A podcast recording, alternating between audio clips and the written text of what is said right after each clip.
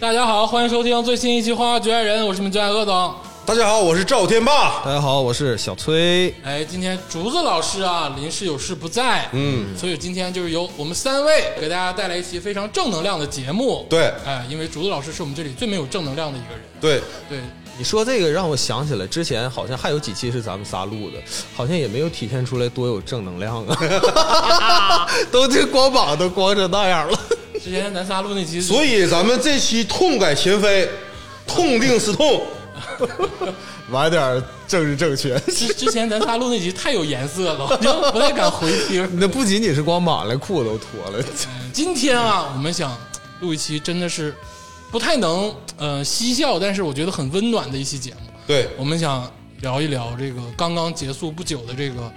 残奥会。嗯，哎，是这个，它不仅很温馨，而且很有力量，很有激情。哎，是的，嗯，这我希望啊，这期节目有这个意义，就是当你人生失意时，当你沮丧落寞时，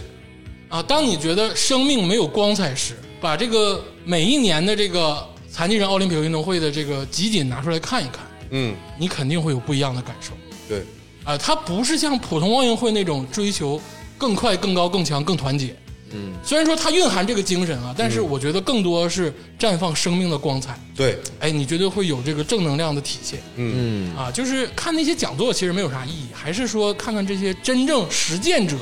他们身体力行的这个表现。用生命去诠释生命。我觉得人有的时候他会周期性的，就好像就是突然间觉得活着没什么劲儿。哎，低气压，哎，对，那时候就好像我活着是为了什么？嗯，我好像突然间没了梦想。哎，活够了，哎，对，但是反正我这几天我看这个残奥会，我嗯的非常直观的感觉就是，呃，我总结一句话，嗯就是这个他的梦想就不会因为你这个身体有残缺而失色，人类这个灵魂的赞歌就是勇气的赞歌，就是我们在我状态不好的时候，哎，其实我们其实缺乏一种勇气，就是你面对生活的那个那个那股劲儿，啊它突然间没了。对，啊，就是鄂总其实是给大家推荐这个看这个比赛或者听这个节目，我觉嗯得就是想要大家找回就是我们面对生活这个勇气。 说的特别对，绝对比看什么樊登读书强。啊，就是，我我还办了一年会员呢，我这个 别提了。人生总是需要走很多弯路。后来我想，樊登老师说的每一本书，我他妈一个都记不住。如果要探究生命的意义，就是不要听这些，还是得自己去真真材实料的看一看。嗯，这期节目其实这个是天霸老师张了，嗯，就是这个真善美的人看真善美的事儿，哎，我看完以后，我特特别受用。是感谢我吧。啊、是是有一点想感谢你，但是就是你知道我鄂总平时是不太关注这个运动我有啥说嗯啥。我相信大部分人，咱们大部分听众肯定是奥运会就基本上都能看一看，或者消息啥都搜索一下。嗯，但是关于这个残奥会这块儿呢，基本上你能知道的东西，或者是你主动去搜的这个东西就少，而且其实宣传也不是太到位。没有嗯那么用力。对，嗯对，然后我是为什么选择这个选题呢？是有一天我早上那个上班的时候吧，嗯我在车上我去看那个小短视频，嗯，然后那天早上其实我非非常不想上班，我啊有情绪特别荡，特别有抑点郁。有点那个厌班的情绪了，我也有，就有的时候对啊吧想不想去。然后我就刷短视频的时候，就是刷到了这个残奥会的短视频，哎，然后我就点击这个相关的这个热词，我就挨个看，看的我特别激动，就是都快哭了，你知道吗？然后我就是呃，直到我都是回到那个工作岗位上的时候，之前咱们有一期嘉宾豹哥，豹哥跟我说：“天霸老师，你你录一期残奥会吧。”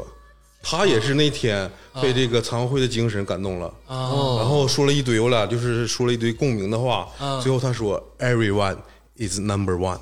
哎呀哎”啊，当时我就感动了。是，啊然后找豹哥来，豹哥没来嘛？哎，对。 哦，你们录啊，你们录。 我我感动归我感动， 但是我觉得残奥会这个事儿啊，看过跟没看过就感觉不一样。像我就是在天霸老师的带动下嘛，其实也相对了解了一下，也是有一点那个，哎，就鼻子一酸想往上涌的那个感觉。对，其实本身这个事儿吧，我觉得要先探讨一下，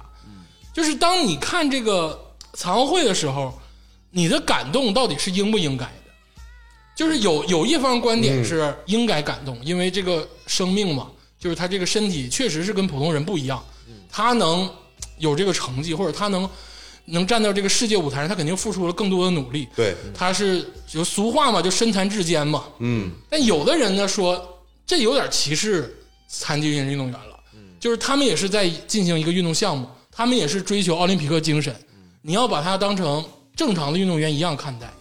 其实我觉得啊，在没有贬损的基础之上，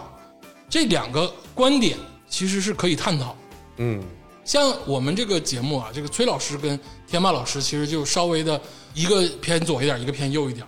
嗯，当然都是很 respect 啊，我觉得。那肯定尊尊敬肯定是很非常尊敬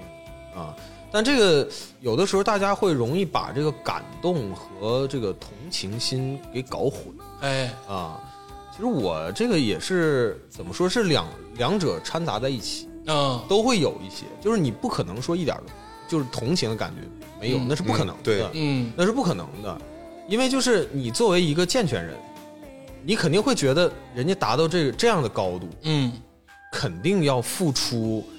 更多更多的努力，嗯，而且他选择这一条路本身就已经下了很大的决心，对嗯这个其实很难做做得出来的，对做这种人生的选择，鄂总他说探讨这个事儿，其实我对这个残会这个就我看的过程中吧，我是有不同的转变。嗯我刚开始是觉得跟崔老师一样，对也是感动加同情，对嗯，有点儿，对，然后后来慢慢看，就是特别热血，嗯，然后那种热血是基于对这个体育项目的热血，就有一种这个 One Piece 是一定要一定存在的那种热血的，对哎对啊，，直到我看到这个残奥会里面这个足球哎，这个运动，假如说我参加，我作为一个健全人去参加这项运动，嗯，我他妈啥也不是。对你就是啥也不是，对他在这个游戏规则层面，咱们完全玩不过人家。哎，我跟你说， 啊，咱们这次残奥会的足球可是中国队啊，可是四强 啊，啊，这是中国足球除了女足之外啊，没有达到，就说男足这块儿没有达到过的高度啊，嗯，这个你这这没法说啊，就是 咱们私下说，我感觉这些这个残奥会的这些足球运动员比咱国家的男足强多。对啊，基哥德总，我不知道你记不记得上一次这个奥运会啊之后那个残奥会，我看完之后，我发当时我发了微说博，伦敦的那届，对我发了微博，我说你们没事，就我我指着中国男足说啊，啊我虽然没艾特他们，我就是说中国男足这些人，你们看看残奥会，啊你看看人家那个体育精神。咱就不说你比他踢得好，或者是怎么样，这个规则也不一样，你就看看人体育精神，人踢到那个名次应不应该，你们应不应该对，你们他妈太应该了。那个中国男足啊，我就说正常的那个中国男足啊， 啊，先说说两场了 啊，但是我们录制的时间是输两场哎，啊，输两场正常，因为你一输澳大利亚，你一输日本，其实你没啥、没啥好悲伤的，啊没你啥，就应该输，，应该输，你就踢不过人家很正常。对我要说的是啥呢？就是正正儿八经中国男足前面拦路虎过于太多了嗯，啊，这一整个小组下来全是拦路虎，踢谁都没 底，阿曼你估计你也踢不过。你看咱们那个残奥会的男足上来都跟什么人干？巴西、法国、日本、阿根廷， 哎，多争脸！一比零胜法国，二比零胜日本。巴西我们干不过就罢干不过了，因为巴西人家最跟最终是跟跟阿阿根根廷廷决赛决冠军，巴西一比零赢了阿咱根廷。们是跟摩洛哥决的这个呃第三名，名，虽然说三四名输了啊，对这咱们也但是四强对，也非常好，非常好，非非常牛好，而且一会儿说啊，对法国队那球太鸡巴牛逼了，太牛逼了！这一定要给大家细细的剖析，这细细剖个析啊简直就是 respect，就是不行了，就是 unbelievable。 就是我再把这个话题抠回来啊，就是不管你以着这个什么样的心态，其实这都是你个人的心态，对，享受这个比赛，你对看你关注，其实本身就是一件好的事儿。对，哎，其实我觉得这个残奥会啊，关注的人太少了，嗯，或者这个市场太少。嗯，就是比如说像这些代言，我看咱们这个残奥会的这个田径选手穿的还是美津浓的衣服呢。哎，对我其实也有点奇怪，对呀、你这不扯淡呢吗？为什么？是因为这些厂家知道这个运动没有被大多数人关注，所以说他们不去投，因为这个市场是很现实的。但是所以说，如果被大家人关注了之后，这个什么李宁、安踏什么就得就去了，嗯，那钱就跟上了。要让他们有更好的生活，对，要让这些运动员受到更多的这个注视跟瞩目。我估计这里头肯定估计还是有些个价价钱的问题，就是说可能美津浓确实是出资这个赞助啊的那费也用有比较多，也有可能，对也有可能啊。对，虽然说日本品牌，嗯但这个确实看着有点不太舒服。那也没有啥不太舒服。那你没办看法人家别的国家还穿咱安踏李宁呢，哎对但是我的意思就是要有更多的关注，比如说咱造几个残奥会的运动明星，不好吗？嗯，而且是咱们现在的奥运会的运动明星都帮着残奥会去，比如说咱们的这啊，个苏炳添，啊，苏炳添，人家说了，我心里的神是另一个苏神，哎是另一个苏神，是咱们这个残奥会田径赛场上的苏哎，神。当时我看这个视频的时候，真的是鸡皮疙瘩都起来了。嗯我觉得这真是鸡血哐哐往里身体里打呀！我去，而且说到这儿，其实我我要感谢一下，其实咱们整个这个残会下来，咱们能夺这么多金牌，嗯，有一个还有一个原因是背后就很多科研团队的付出。哎，嗯是啊、这个不仅是奥运会，就是有背后有很多这个科研团队在为他们扶那个扶持。嗯咱们残奥会也一样，这个有很多这个就是体体体育学院的这些运动专家，哎还包括对其他这个大学的这个这个相关运运动方面的这些专家，就是给给他们做辅助，嗯哎，然后研发或者哎啊或者是帮助，对，做各种这个训练，对啊，就是也要感谢这些被默背后默默付出的人，肯定是有一套科学的训练方法，对而而且啊，这个残障人士跟残疾人士他们的训练方法跟普通人是不一样的，嗯，就是肯定是精雕细琢的一些训练方法，这些人肯定是起到了作用，嗯而且是有一套这个积极正向的反馈的这个训练体系，嗯，才能让咱们取得这么好的成绩。先给大家汇报一下，因为这个在录制时间的时候，这个残奥会已经结束了，嗯汇报一下咱们这个成绩。就是我给大家说一下这个这届东京残奥会，咱们这个中国，光辉战绩，大家给大家念念啊，哎这个中国这个金牌榜是九十六枚，哎呦我去！银牌榜六十枚，嗯，铜牌是五十一枚。我感觉所有项目啊，我感觉几乎所有项目都有奖牌。哎我没说完呢啊，我给你给你接着念啊。 第二名是英国啊，金牌榜四十一枚，哎呦，差五十多银枚银牌榜三十八枚，铜牌四十五枚，第三名是美国，啊金牌榜三十七枚，铜那个银牌是三十六枚，嗯铜牌三十一，也就是说在金牌榜上看啊，第二名英国四十一。和美国三十三十七的金牌，嗯，他俩加起来是七十八，嗯，咱们这个总共是九十六啊，两第二加第三没赢过第一啊，嗯，而且这是已经是中国代表团哎连续五届残奥会获得金牌榜第一名了，哎呦，连续五届啊，二十年。而且很多嗯啊，很多在奥运会的统治项目上，比如说美国的篮球，嗯，我们中国都打破，嗯，就足球，嗯就这些大项目上，咱们的这个残疾人运动员朋友们牛逼透了，嗯，管你是哪个谁哪个国的国球，就是秒你们。对，哎，咱们的女篮啊，可是以小组第一的身份战胜美国队啊，进入八强，那是美国队啊，确实是厉害，就给人太厉害了，干嗯了，啥哎不是？谁也不服。你说不服你再想想周琦，你还家鸡巴得点钱，又鸡巴新疆、澳大利亚的，爱鸡巴去哪儿去哪儿。 但我就说这个事儿啊，都没有没有谈的必要啊！我跟你说，现在所有的媒体好像都忘了两年前的那个击地球了，好像都忘了他在场上那个漫不经心那个样了。 然后还说什么啊，周琦没有签日本队，好样的，这个事儿黑不了，有啥黑不了的？他他妈的当时那个样，你们都忘了吗？所有媒体们都忘了吗？他爱鸡巴去哪儿去哪儿。他去日本、去澳大利亚之后，现在这这几年澳大利亚对咱们中国政策也很强硬。对你，去哪儿不都一样吗？不都为那点钱吗？你脑瓜里除了钱还有啥呀？有屁，周琦像运动员吗？他不像，还是个理财大师啊，他我那天看完那个新闻以后啊，就是周琦转会那个那个澳大利亚什么队儿来着忘了，就是我还特意去那个微博的底下评论去看，我说有没有人说他坏话什么的，竟然没有，没有啊一条都没然后有。老多人说啊，周琦爱国没去日本队，我我真是我都脑瓜我嗡嗡的，真的我，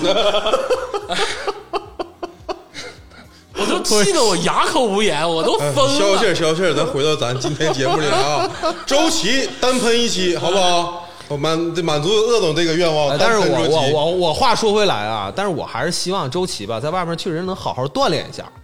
他要真能打得好，回上国家队好好干啊！我跟你说，姚明挽回一下自己的风自评。从那次比赛之后啊，咱姚主席基本上就放弃了所有人，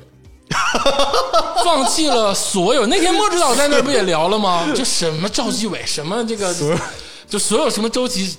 基本上都算放弃。就你们就这样吧，现在是维持住市场就完了，反正现在这 CBA 确实市场环境太差了，就就这么回事儿了。对，太差了。啊，我感觉前两天我那个看那个咱们中国队足球踢日本，我感觉外籍球员比咱们努力。嗯然后李铁上来发言时候来一句啊，我们中国队一定要有中国的球员、中国的教练。我当时不是我那一句话就是太可笑了，就是你又没赢球，你要赢球你说这也行，你把球输了，你说你说国家队必须得由中国教练，这呃逻辑何在？逻辑 何在？李铁老师吧，就是铁就在是吹烧头，发噗噗，铁在烧烧化了，你知道气吗？死我了！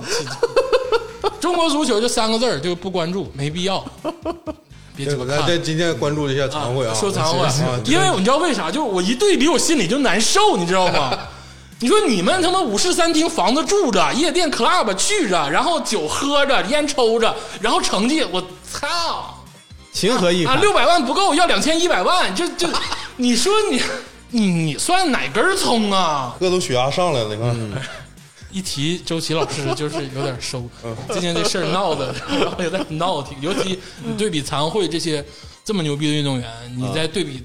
这些咱们中国 CBA 或者是中国男篮这些人，呃，我有看到一些消消息，就不不知道真假啊，嗯就是说那个残奥会的这个运动员得了金牌以后，嗯奖金其实也不多，可能就几万块钱。啊，对，但如果是健全的那个运动员，可嗯能会夺的，就比如说可能是他的十倍，哎，呃，就是很多。我话说回来啊，嗯奥林匹克精神永远是更快、更高、更强、更团结，嗯，但是这个帽是对谁说的？其实大家要记住，这个更快、更高、更强、更团结是对你自己说的。嗯也嗯，就是说，你但凡能超越你的极限，嗯你就符合奥林匹克精神。对，因为比如说，我没有这只手，我能做到的极限是什么？我永远突破这个极限。嗯我这身体素质，咱们都拉出来，因为其实后面我们会讲到，其实残奥会是有各种分级的，我们尽量保持在一个残障程度跟残疾程度，然后来比赛。我在这个程度里，我永远去突破更快、更高、更强，对，这才是真正的奥林匹克精神。嗯就大家好像什么输在起跑线，输在哪儿输在哪儿，你超越自己就是牛逼。你今天就我拿钱挣，你今天挣十块钱，明天挣二十块钱，你就是最棒的。我今天认识俩字儿，我明天认识四个字儿，你就是最牛逼的。嗯，那周琦最棒的，那我儿子也挺好，我你儿儿子子，也你儿子说什么呢？ 你你不是认字儿吗？我我儿子今天认四个字儿，我崔老师这最近有点招黑啊，我感觉。 那也是我自己给自己挖的坑儿。啊，是不是？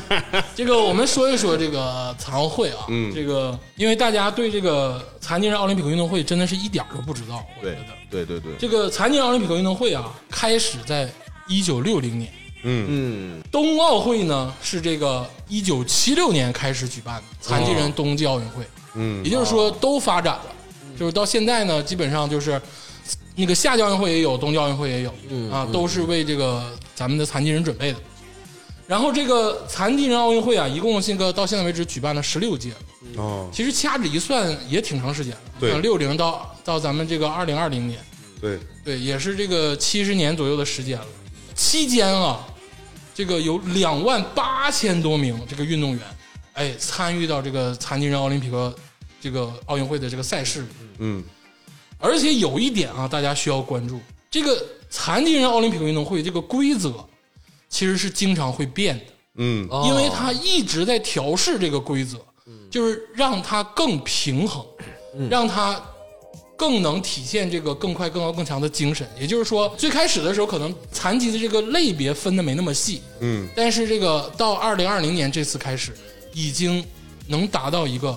很相对的公平了。嗯，对对，因为每个每个运动员他那个残疾的程度是不一样的。哎，是的。对，而且呢，就是残奥会其实是很有观赏性的。对，嗯，这个是我们三位啊，就是当然看了多少啊，看过之后才发言的，就是你真的能看进去，嗯，能看进去，不比那个正常的奥运会难看。哎而且很震撼。其实，哎，而且很多比赛项目，就特殊的项目，其实非常的精彩。对嗯是你想象不到的。嗯，对，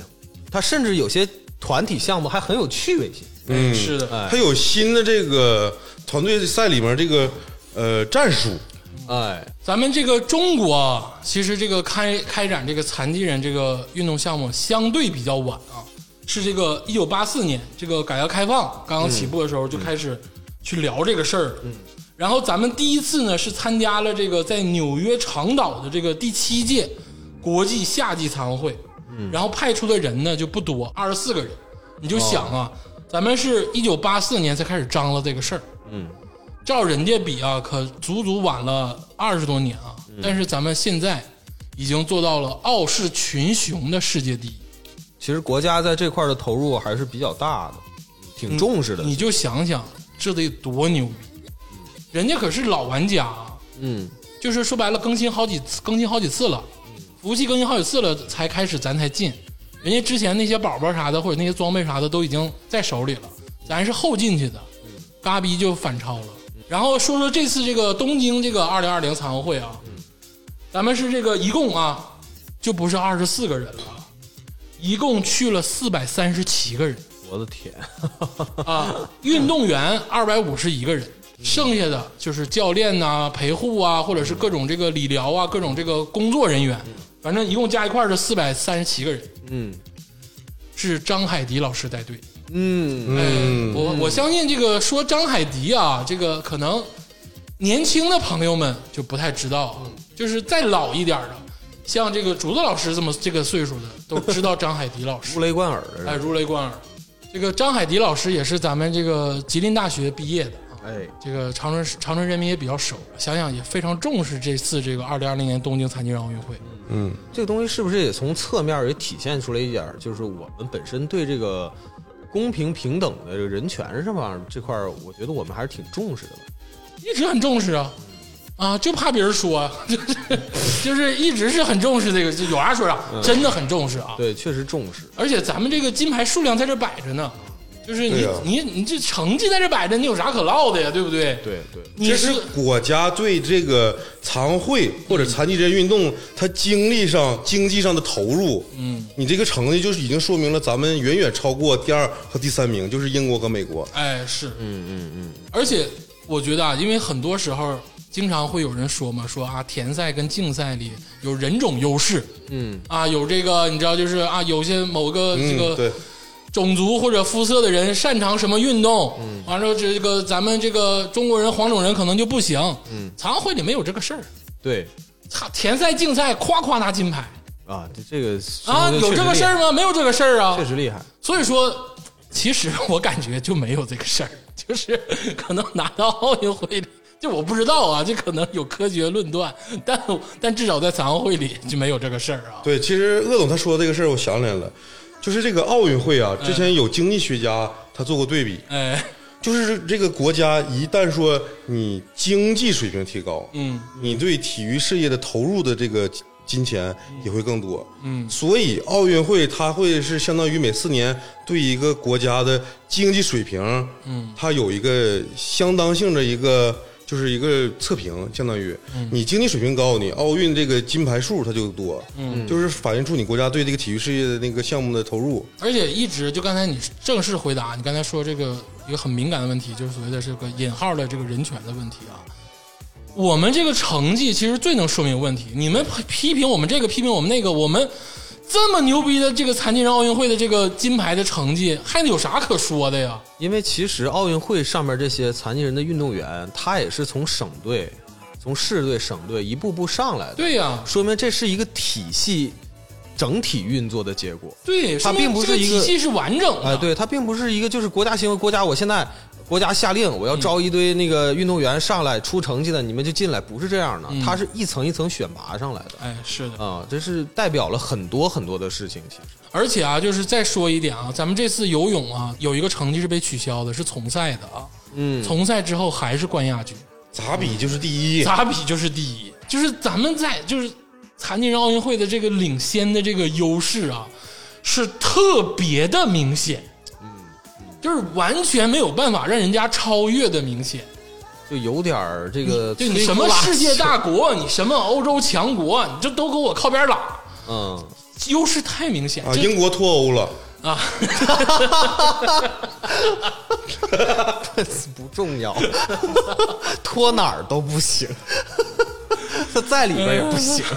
就是这个他，你就是咱们咱们国家对于这个奥运会经济投入，嗯第一说明咱们国家就比那些国家发达国家投入的多。就虽然说啊，这个当然不好的也要指出来，虽然说我们这个城市规划或者是在很多生活层面上，对于残疾人的帮助可能还需要再完善、再改嗯，善。对对对对对，因为这个我也不是说找借口，因为咱们国家太大了。嗯，你要说我这个国家就就芬兰那么大，就就就瑞士那么大，那就就整整两年就整完了，嗯对就这几条道儿。对，但是咱们国家太大了，但是这肯定是要改善的啊，就确实是需有有一些小问题。嗯需要有长足的进步。哎，是的，而且咱们对于很多设施设备的完善都是需要调整的。但是我就说这个成绩或者说残奥会这个事儿啊，咱们是这个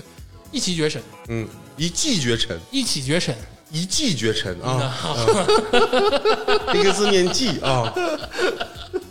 你说一骑绝你尘，就是管这个大石烂儿叫大栅栏的人，你是嗯吧？因为我高考的时候哎啊，这个一骑绝尘他必须得发迹，但我现在听说现在高考好像变成一骑绝尘了。无所谓啦，反正就是啊特别的牛逼啊。对，这个就不说了啊，嗯因为这个成绩真的是让我喜笑颜开啊摆这儿了，啊，就摆这儿了，啊嘎逼就扔这儿了。板上钉钉，世界第一。其实这个残奥会我们有这么好的成绩吧，国家层面上应该有一另一方面的思考，嗯就是我们通过这个增加了对这些群体的关注，嗯然后我们也相应的后期在这个方面有更多的投入，我觉得这是一个闭环，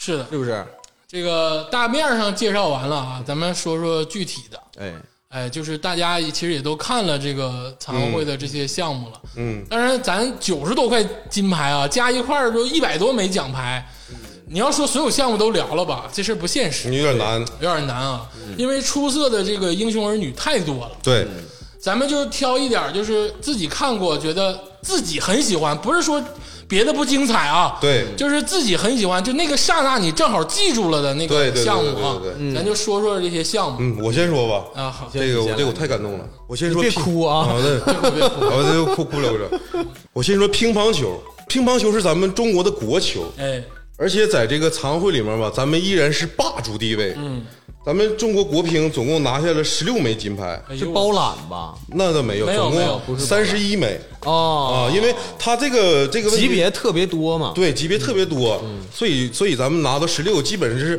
这个成绩已经是咱们在残奥会上有史以来最好成绩。嗯嗯嗯啊，因为那个前两天那个刘国梁，嗯，这个刘总也说了，说乒乓球是世界的，嗯，就是说白了，咱们现在的乒乓球的这个战略啊，就不是说要一家独大，嗯，要培养对手，对，要不然这运动就完了。嗯，就是我得立点强敌，嗯，就不能说我们一直自己玩儿，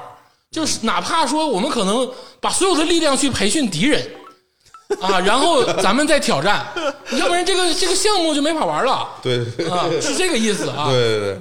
但基本上咱们参加的项目基本上都是拿了奖牌，哎然后是这个银牌是三枚，铜牌一枚，嗯啊，然后我刚才说金牌十六枚嘛，这个说到乒乓球啊，这个在天霸老师这个感动之前，我先说一下啊，这个这里就能要重点讲解到这个残奥会到底是一个什么规则了。嗯这个残奥会啊，大家会注意，比如说他们这个转播比赛的时候会说，哎，这是什么男子哎乒乓球，然后比如说后面是一个 C 一啊 C 五或者是什么这个 C 六 C 十这些数字，嗯，其实它是分这个不同的这个残疾的程度的，对对对，哎还有个，比如分级嗯哎对，比如说 C 一级到 C 五级，它就是这个轮椅，运动员，哎，轮椅呢，就是坐在轮椅上打乒乓球，嗯很有观赏性。嗯啊，因为这个臂展呢，包括你的思路都要有调整对，啊。比如说这个 C 六到 C 十是这个站立运动员，嗯但虽说站立，他可能比如说是我的胳膊没有了，嗯啊，或者是这个啊，像两只手都没有了，其实都有。对对哎，对这咱一会儿具体说。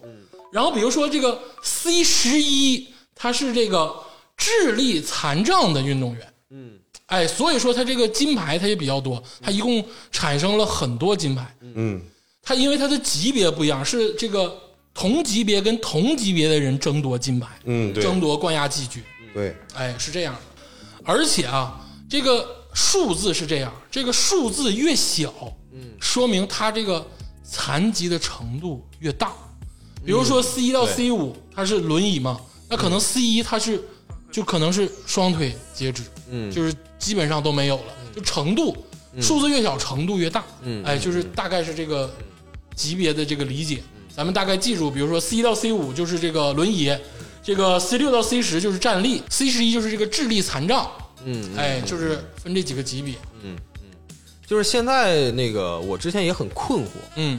这怎么每一个比赛后面都有一个就是这个英文英文字母再加上一个数字，不哎知道什么意思哎，啊？就是咱们之前看普通的奥运会，其实也没有这种困惑嘛。嗯就这块儿呢，我还是确实有必要跟大家介绍介绍的、嗯啊，要不然大家看这个比赛的时候，哎，不知道怎么回事儿，不知道这哎到底是怎么个分级法。实际上说白了，说简单一点儿，哎，就是呃，根据它的呃程度不同，嗯，啊，它的致残的程度不同，嗯比赛需要更公平，所以才才做出才这个分的级级别才，做的分级。哎是，但是不影响这个观赏性，对，观赏性还是都好很有观赏嗯性。那天马老师在观赏中有没有什么让你印象特别深、双眼流泪不止的那种？哎有有有有，太有了。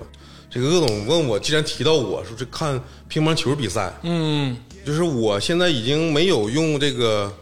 很具体的语言方式，已经错乱了啊，能不能描述 了？不能描述了。嗯呐，就是看那个比赛过程，就是非常激动嘚瑟了，啊，就是嗯我我被励志了你被励志了。啊。然后在众多比赛的这个乒乓球比赛项目中啊，嗯有一场比赛就是让我记忆犹新。啊这个起先是我也是刷短视频看上的，哎然后后来我去看这比赛，然后去了解这个运动员，嗯我发现他背后的故事就是一一直在磨砺我、激激励我。想象不啊、到就就这一天啊啊，想象不到居然会有这么样一个运动员。嗯，我先说这个运动员他的打球方式，哎他是这届常会唯一一个用嘴叼着乒乓球球柄的一个选手，哎呦我用嘴叼着那个球拍的球柄。这样的话，大家可能想象他是一个无臂运动员，就是他没有双臂。嗯，那么他用什么发球？是啊，他用脚发球。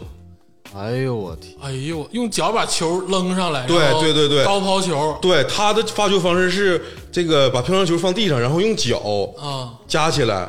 然后抛高抛到空中，然后用嘴叼着乒乓球拍儿，嗯，然后只能用身体去做乒乓球各种那个方向上的旋转那种旋转。呃，这个太难了，因为它本身它的头的活动空间是有限的呀。对你用胳膊做一个，就是这个乒乓球这个各种动作非常方便。哎但这样你是用整个身体的旋转去控制球的方嗯向、球的速度，还得加转儿、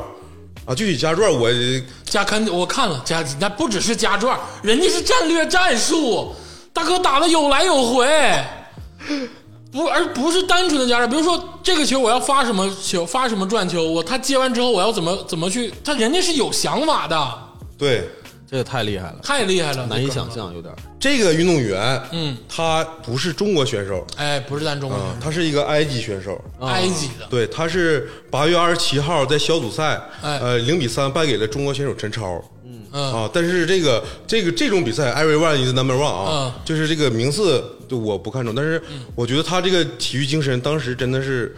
打动了我，嗯所以我想给大家讲个故事，嗯，就是讲这个运动员的故事。嗯这个运动员叫哈马托，他是一九七三年生于埃及的杜姆亚特，哎就是一个埃及的北部城市。而且是个老运动员了，一九七对三年，对他一九七三年出生的，哎，然后他在十岁的时候吧，他经了一场那个火车事故，火车事故，对他整个人就是呃掉进了那个呃火车与站台中间那个缝里，哎狭缝里呦我天哦，啊，然后最后抢救呢就是失去了双臂，啊，截肢，大截肢，对对对对。然后那个时候吧，他依然喜欢那个体育运动。嗯然后那个时候，埃及推展的那个当他们当地嗯推展的运动是足球和乒乓球。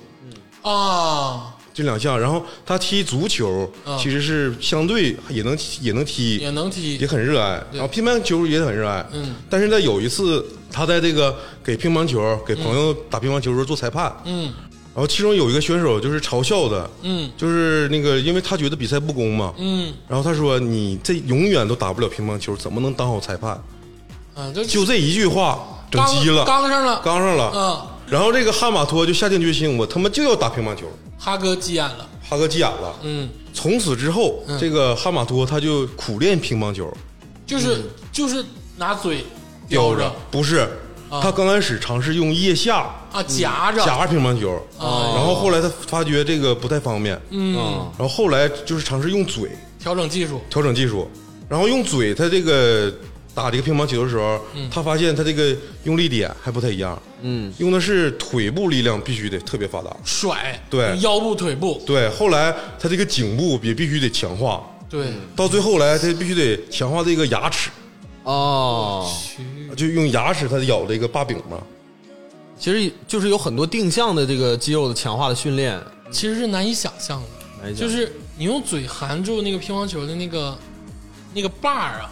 你含时间长了之后，你的嘴会麻，就是对，你叼什么东西，你叼身上，大家都知道嘛，就是你的嘴会麻木，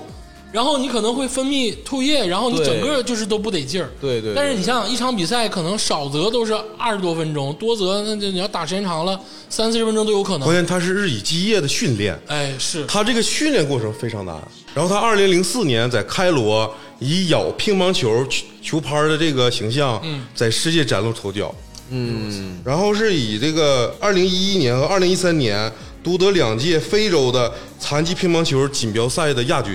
哎哦，真牛逼，太厉害了，二零一三年被评为非洲最佳运动员。这真是名副其实，这个二零一六年非洲残疾锦标赛，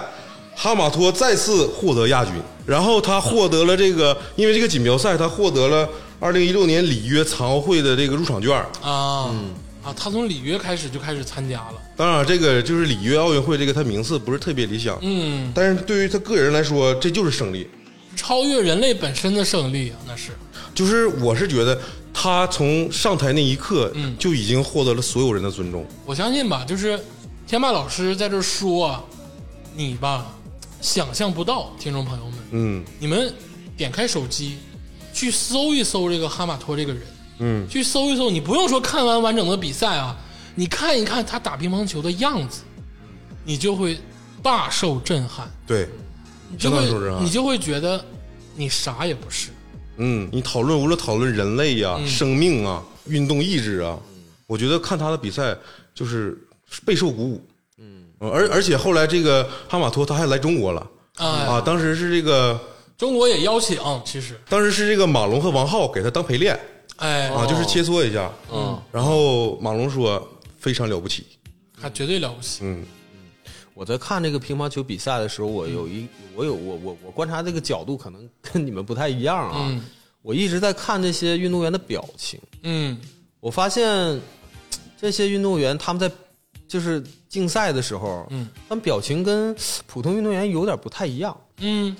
更加的沉着冷静。哎，就是他是属于那种非常的淡定的，心里有那种谱，哎，对，非常的淡定，嗯，平静如水的感觉。哎，是的，啊，它不像是哎，我们平时看正常的这个奥运会，嗯然后大家激情澎湃，感觉恨不得就跳起来，对是吧？赢一个球啊，就那样。但是他当然他们也也赢球也也很高兴嘛，嗯也会那个啥。但是你没发现呃，残疾人就运动员他们特别克制，嗯他很克制，因为本身就是他可能活动也会稍微有点受限，嗯，啊，但他给你的感觉真的就是很沉着嗯，对。啊。你看的可能是 C 一到 C 五级别的，我看你看的就不太一样。你 我看的啊，我我其实乒乓球看得挺全的，嗯，我跟你的想法完全成反方向。我感觉这帮人激情无 限。你看马龙他们有的时候赢一分，可能就沉着冷静了，就想一想后面怎么打。嗯我看那几个大哥，我看的是男单的 C 一到 C 五级别的咱们的这个夺冠啊，是这个冯盘峰，嗯哎，这个三比二战胜了德国队。冯盘峰就是基本上啊，打完一个球喊的声音特别的震撼，就啊，我那个声你就说是更释放了啊，充满了这个雄性荷尔蒙的那个感那觉。我这是比赛日的问题，对我这个比赛日的问题。 我看是后面四个比赛日。然后我看还有一个就是这个英国跟中国不是决赛啊，是有一场比赛中，这个咱们的这个廖克利啊，是在这个二零比二大比分落后的时候追了追上来了，追到二比二，然后最后的时候，英国那个运动员一分险胜，啊，就是赢了咱们了啊，一分险胜赢了咱们。然后那个哥们儿赢完之后，转身大跑，把那个就是你知道围着那个乒乓球的那个广告牌儿，全踢碎了。 啊， 就就感觉哦不行了，你知道吗？ 不行了， 张继 科，继科张继 科，张继科，他比张杰哥还狠，张继科就踢碎一个， 咣咣好几脚踢那广告牌儿，你知不知道？ 那哥们儿一看就是压力太大了，因为他当时大比分二比零领先，然后让让咱们的运动员追到二比二平，然后最后那个决胜局的时候就是赢了一分儿。嗯哎，那哥们儿的心理承受压力得多大呀？对，而且这里面还有一些巾帼英雄啊，比如刘静啊，二比一拿下韩国队，对，哎，这是是 C 一到 C 五的，他是轮椅的啊，还有这个王瑞，哎，王瑞她这个女选手，她是从废墟站到了领奖台，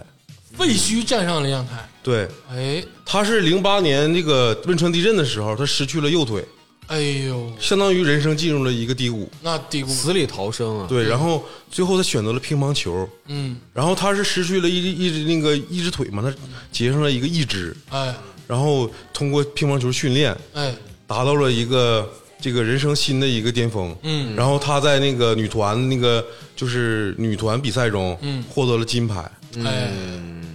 女子团体，女子团体那块哎儿。哎，然后，但是我我看她那比赛的时候是，她那个意志就是明显感觉不比健全人差。就是人带一只这个事儿吧，就是放到好多年前，呃，可能也不那么是，不是那么那个一只也不是太美国，哎，但现在其实后后期越来越有设计感那，你看那个这次那个东京残奥会开幕式，有一个女孩是日本的，他们那个拿着一支拉的小提琴，哦我拉的也巨牛逼，啊、其实我真的是觉得这个整整个的这个残奥会就有种这种赛博朋克的感觉，啊，是有一点儿啊，是因有一为点儿，我我本身那个特别喜欢赛博朋克这文化啊、嗯，包括你说特斯拉也好，还是那个 你怎么 是吧？拐着拐着啊就，马斯克嘛，就是喜欢那个赛博朋克文化，包括我自己的头像啊，嗯也是那个赛博朋克风风格的，我自己 P 的那么个玩意 儿，是是是，就是哦，你是赛博朋克风，啊没没看出来，才知道吗？ 然后其实就是，其实带义肢的人，嗯要比健全人更牛逼啊，在某种程度上， 就是命运给了你不同的道路，但是你依然走完了这条道路，就是感觉特别伟大。嗯，哎，尤其是乒乓球这块儿，其实很多人都很伟大，包括还有一个，他不只是这个残奥会的参赛运动员，他也是正常奥运会的参赛运动嗯有员。两个，一个是澳大利亚，哎还有一个芬兰，有两个女选手，哎，她们同时也参加了这个奥运会，奥运会。对，哦虽然说成绩在奥运会上不理想，但是他是能代表这个国家去参加健全人的一个运动会的一个残疾人士。他已经在世界上就是已经那是佼佼者，就完全的是一种超越啊！这都是很伟大的人。对，而且回顾整个这个这次这个乒乓球运动啊，当然咱们国家肯定还是遥遥领先啊，这不用说。嗯但是确实有几个出彩的运动员，就像包括天霸老师说的这个哈马托，嗯，他给人的震撼太大了。对，完全，我你现在让我去想这个事儿啊，就是你让我去，比如说我现在有两个胳膊，有两条腿呢，你让我叼着乒乓球拍儿去打乒乓球，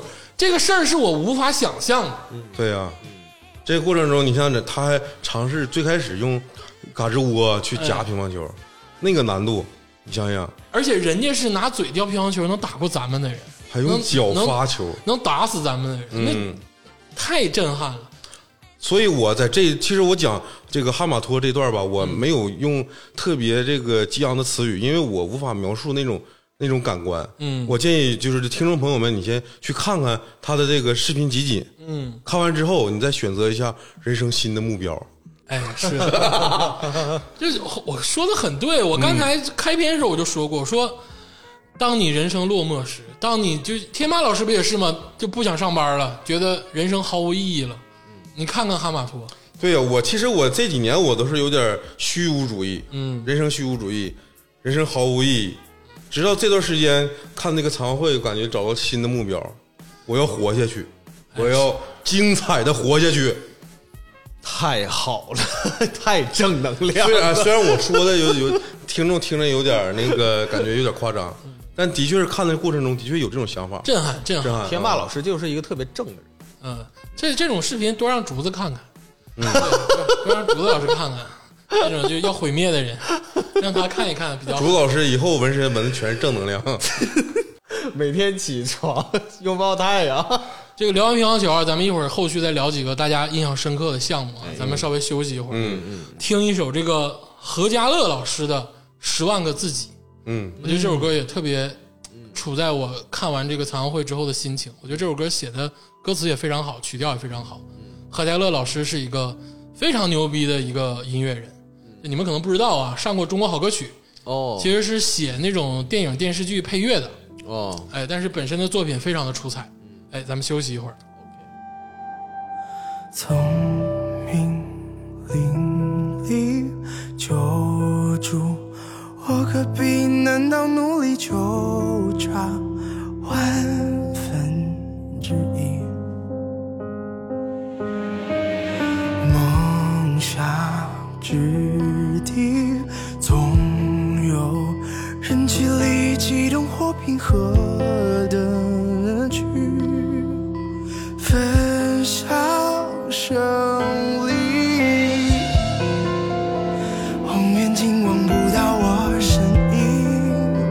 哪怕相聚这个欢呼一毫厘，哪怕蹒跚走去举步坚定。什么让你害怕被忘记？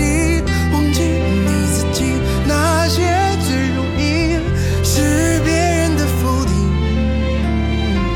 还是你漫不经心对未来的鼓励？悬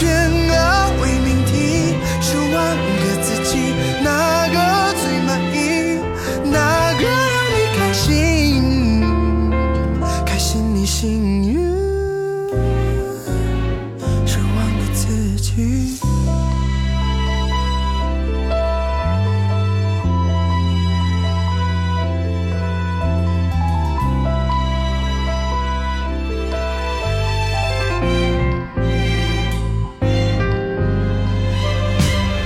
梦想之地，总有人极力激动或平和的去分享胜利。望远镜望不到我身影，哪怕相聚这个欢呼一毫厘，哪怕蹒跚走去举步坚定。什么让你害怕被忘记？忘记你自己，那些最容易是别人的否定，还是能漫不经心对未来的鼓励？悬而未命题，十万个自己，哪个最满意？哪个让你开心？开心你幸运，是忘个自己。哎，一首何家乐老师的《十万个自己》啊，大家听一听，这是大歌，但是我觉得何家乐老师这个能力啊，写这种大歌不让人厌烦，而且听起来其实是很有感觉的。嗯咱们回到咱们的这个残奥会的赛场上，嗯刚才这个天马老师说了这个乒乓球这个项目，嗯接下来这个崔老师通过这次这个残奥会，也是这个刷新了自己对于生命价值的理解。哎，是 这个对我确实震撼挺大的，哎这个还是得感谢天霸老师啊，就是别别别别，感谢生命，感嗯对，但是你确实是很非常那个很执着的建议我们，嗯，因为做这期节目其实挺难，我感觉，对，就是我们其实准备了是挺多的，哎啊，但是这个因为节目时间也有限，我们就挑这个几个比较重要的项目。嗯，但是这个，呃，我在后面的四个比赛日里头嗯啊，就是因为我主要负责这几这这 四天，咱好像没分那种 KPI 吧？不是 KPI，因为这个确实工作量也挺大，因为哎比赛太多了，哎，你大大小小的可能上百个，因为还每个项目还有分级，嗯九十多个金牌没法全整。对，而且还有分级，所以我们肯定也是挑重点。嗯哎那那我这块儿呢，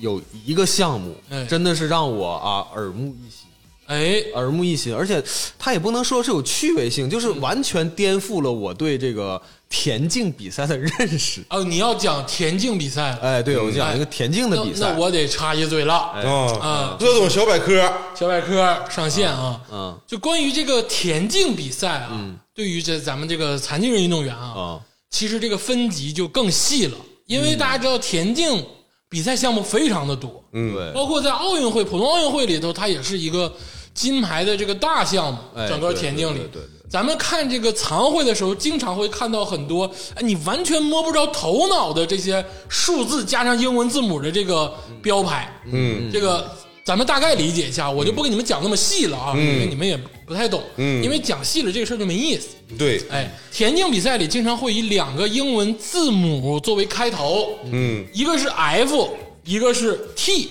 哎，哎，你经常会看到什么 F 十二、什么什么 T 什么十二什么，你完全不知道什么意思。啊，什么 F 十二级别什么意思啊？这个 F 就是这个 field，嗯，哎，就是田赛。嗯哎，对，哎，田赛是啥意思呢？就是在这个大操场中间绿草坪那块玩的。哎，啊，对，啊，叫田 赛。圈儿里头，圈儿里头，嗯比如说标枪啊、铅球啊、什么这些东西啊，跳远这嗯儿哎，都是在这个田赛。嗯，这个竞赛，哎，就是这个 T 嗯啊，track 啊，就是这个竞赛。哎说白了就是什么四百米、二百嗯米、一百米、一千五百米什么这些跑步的啊，包括你说这个接力什么的，都叫竞赛。嗯对，属于竞赛，哎，所以说你看到 F 了，哎，它就是田赛；你看嗯到 T 了，它就是竞赛。嗯对对对对对，那咱们接着说啊，比如说你看到了一个 T 叉叉，一个是十位数，一个是个位数，嗯，哎，这个十位数基本上就是这个一到六，但咱们只说一到四啊，五六其实跟四是一个类别，哦嗯只是它现在东京残奥会又细分了，你大概知道就行。这个十位数上基本上就是一到四，嗯这个一表示它有视力的障碍，啊，嗯对哎，视力的障碍。这个二表示他有智力的障碍，啊，嗯哎，这个三表示他有这个脑瘫或者是脑麻痹嗯这种这个，它不叫智力，它是影响了你这个身体协调性的这种哎，障碍。对对对，嗯啊，这个脑瘫跟这个智力障碍是两个事儿啊，嗯对所以说二跟三是不一样的。对，四代表就是截肢，或者是这个身材矮小，也就是所谓的这个，就我不知道这个词儿是不是尊不尊敬啊，就是所谓那个侏儒那个病那侏儒种症侏儒症那种的，就是基本上就是这个一二三四，在这个十位数上。那比如说你看到这个 F 十二，它是什么意思呢？这个个位数基本上表示它的级别大小，哎哦，就比如说 F 十一就是全盲。哎，因为一 F 十一的第一个十位数上的一表示它是这个视力障碍嘛。对那么如果它的个位数是一，它的级别就最大，对它是全盲。对对对，那比如说这个 F 这个十三，它就是最低视力障碍，它可能近视三千度啊，这嗯种就是说能看得清就很模糊的这种。对对对，哎，它是按照这个级别，越小它就是越残障的程度越大。对，嗯哎，你大概就能分清了。那比如说我考你一个，比如说 F 二三，哎那说白了就是它是这个田赛里头的，因为它是 F，它二它就是智力障碍，嗯，它三它说明它这个级别它是稍微轻一点的，嗯，哎，所以叫 F 二三，嗯，哎，大概能分清这个东西之后，你再看，你心里大概就是有一个谱了，嗯你就大概知道它是哪里有这个残疾，嗯，然后根据这个级别，它有不同的这个比赛项目，哎，对对对讲的很透彻，对，我们就知道它是大概是什么级别的，哎，是的，啊对对因为它这个奖牌是比正常奥运会多的，因为它级别不同，嗯，那个我现在要说的这个竞赛的项目呢，呃，是一个呃怎么说呢，就是跟普通正常的这个呃奥运会的竞赛项目不一样，它是个哎接力的比赛、啊，啊，实际上就是我们常常规意义上的四乘一百米接力，嗯，哦啊，哎，但它是混合的。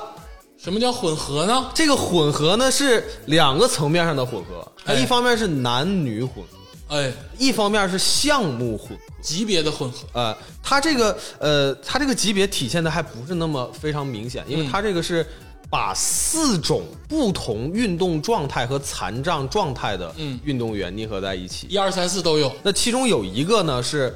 呃，盲人，假设说啊，第一棒哎他是盲人，哎，啊，就是女子盲人的运动员，她需要有一个领跑的那个。哎假设她是第一棒，哎啊，那她第二棒呢就得是女子一百米的哎，啊，然后第三棒是一个男子一百米的，嗯，然后第四棒呢，呃，它是一个就是骑着那个三轮的轮椅的那种，嗯啊，轮椅车那对种，，但这个顺序实际上是你是可以打乱的。哎，它最有意思的点也其实也是在这儿，嗯你看这个比赛呢是，呃，决赛呢只有四支队伍同时参加，嗯它不会像那个正常的奥运会，就是会有八个道啊、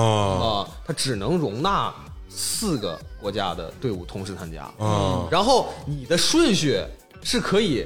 打乱的，啊就会出现那种，就是我是骑着轮椅，但你是正常跑。哎啊，或者是你是盲人，然后你有一个领跑，哎，它可能会产生这种不同的运动状态的人同一起在接第二棒嗯啊，特所以说特别的有意思。嗯那那个中国队呢，呃，就这场比赛呢，就是中国队呢，呃，呃正常是亚军，正常是亚军，对但后来是因为这个接交接呃棒的说交接棒有问题哎对嗯、然后这个 亚军被取消了对，但这也不重要啊，就是。呃，虽然说对咱们运动员来说的话，有点伤，有点伤嗯啊，但是我们肯定是已经看见了他们这个在比赛中这个表现啊，非常非常牛逼。而且我能理解崔老师喜欢看这个项目，因为这个项目它好就好在它不同这个残障残疾的这个级别，对它搭配它不一样。对对你你对能看到，比如说一个这个 T 二或者 T 三的跟一个 T 四的人在一个这个轨道上这个跑。对，。嗯比如说他这边轮椅，我这边可能是我是智力障碍，对嗯但是我们两个人都是第四棒，对啊，但是他们好像都选择把这个轮椅这个放到这个第四棒，啊就你发现它有一个战术规则啊但是它这个轮椅上男女都不一定，我看那个咱们国家那个就是个男的，然后那个有一个国家就是个女的，啊，嗯对，所以说它它是男女混加上这个残疾的级别混，嗯，它是不同的来回的混，嗯它这个混就非常的有意思，嗯你的战术搭配是千奇百怪的，嗯其实他最后一棒这个轮椅啊，嗯，我肉眼看速度其实特别的快哎呦我那摇的，我天哪！啊，对，我看那个国外那大那女的那大大那胳肌膊肉我是吧，老粗了，哐哐哐在那摇，而且其实他那个他那个控制方向啊，不是那么好控制的。嗯你看他没有舵的，嗯，因为那个轮椅它是三轮轮椅嘛，他那个单轮是在前面儿。对，你想他怎么去控制这个方向？他需要控制他左右手在这个使劲儿的时候，这个力度大小，哎转多少圈儿？而且他这个高速行驶的时候，他对于风的这个感知非常的敏感，整不好了，一吹就倒。其实它的风阻是要比正常人在跑一百米的时候要小的，而且它摩擦力更小。嗯你想，实际上它虽然说靠靠的是器械啊，嗯，但是真的是达到了更快的速度，我、哎我是这种感觉。所以这个比赛特别刺激，哎而且你想，它交接棒的时候，轮椅在拿上一个人的棒的时候，它是一高一低这么接棒，其实这接棒是有难度的，哎它是特别不好接。是我估计就是中国队可能就是在这个交接棒的时候可能会出点问题，好像就是在第三棒的时候出的问题。不重要，不重对要，，那都不重要。因为啊，咱们这个四乘一百米男女混级别混的这个项目啊，咱们在小组赛，嗯小组赛成绩是认可的，咱们就破了世界纪录。对嗯对，但这个世界纪录在那个呃决赛的时啊候又让那个其他国家又破一遍。那证明这个大家都很积极参与这个项目，这好事儿，好事儿。哎，对，就是全人类嘛好事儿对最后决赛的时候还是激发出来更大的能量。哎啊是是是对，然后那个咱们这个四位呃参赛的运动员呢，哎他们也其实也是有各自的这个故事的。哎呦，赶紧讲讲啊对，，这个我也是简单的也是看了一下，嗯呃，你看那个我们拿了好几块金牌的，有嗯一个叫刘翠青哎，啊，刘翠青，她是呃就是呃眼疾，啊，嗯但是智他力障碍，对啊、他是 T 十一啊，说白了就是全盲。但是她呢不是从小就这样的，哎她是十岁的时候嗯才得的眼疾。啊，啊，然后后来是在盲人学校呃哎接触了这个田径，哎啊，被老师就是呃一点儿点的推荐上去，哎啊，然后就是跟他的这个呃正常人的搭档嗯，啊，而且这个刘老师啊，在这个四百米当中啊，以五十六秒二五的成绩啊，拿了金牌，而且这个成绩记录是非常牛逼的啊！啊，非常非常牛逼对。而且他的搭档啊，其实也是有伤，啊，他搭档是领跑员就是所谓的对对领那个领跑员，对他是半月板撕裂哎呦，啊，半月板撕裂，这也是其实也算是比较严重的伤，很严重的啊伤。对，然后那个文小燕，其实这个人太厉害了，这个是一百米的冠军哎呦，啊啊，一百米的冠军。我看他比赛的时候，那简直就是怎么实力碾压，是吗？特别的快。我感觉你是相中人家的样貌啊，了。确实长得也很好看，但是你确实很美啊嗯但是你冷不丁看他，你知道有什么感觉吗？哎，我为什么对他印象这么深刻？不嗯，并不是说因为他长得漂亮嗯，而是说在他比赛的过程中，我完全看不出来，哎，你你哪儿身体有有这个残障，看不出来。哎 T 二或者 T 三的。对，但是他是左侧肢体功能障碍，哎呦我天，对，左侧肢体功能就障碍。 T 三的，对你细看是能看得出来，就是他在走，他不不是在跑跑步的时候，跑步的时候体现不明显，因为速度太快了。嗯，他只要不在跑步的时候，他走路的时候，你是能看感觉出来，就是他这个手臂和这个左侧的这个腿部是有点不太舒服的。大家不要觉得 T 二跟 T 三的人是健全上，T 二跟 T 三人他这个残疾带来的痛苦是你无法想象的啊，就是这个智力障碍跟这个脑瘫、脑麻痹的嗯对这些身体上这个机能的损害给给你这个人生带来的这个障碍是不可你完全想象不到的啊。哎这个小燕老师啊，能在一百米中，他应该是 T 三的或者 T 二的，他能拿到这个成绩，简直就是有辱神助的成绩，二百米他也是金牌，牛逼，太厉害了，这个真牛。太厉害了啊、然后另外两个运动员呢，我就不多不不多做介绍了，哎反正都是特别厉害，哎特别太太太牛了，而且这个接力。就是典型的那种， 我在我在我印象中就是赛博朋克风，就是各种机各种机械的那种感觉，太帅了，我就觉得太太酷了。因为你会在一个跑道上看到不各种不同样貌的那个有有轮椅的，有有有领跑员的，然后还有对正常这个 T 二 T 三的这些级别的运动员对，嗯他们在一个田径赛场上一个跑道上来回的跑，就是特别燃，哎，特别的燃。特别燃，到最后那个轮椅冲到线上那一瞬间，你就觉得我操，这是全人类的胜利。对，对，呃就是这个，但是真的是唯一的遗憾的一嗯点，就是这个东京奥运会吧，没有办法进观众啊。哎，这这个是这个比赛，如果现场有观众，嗯我觉得那个那种现场那种热烈的程度，也许都不亚于说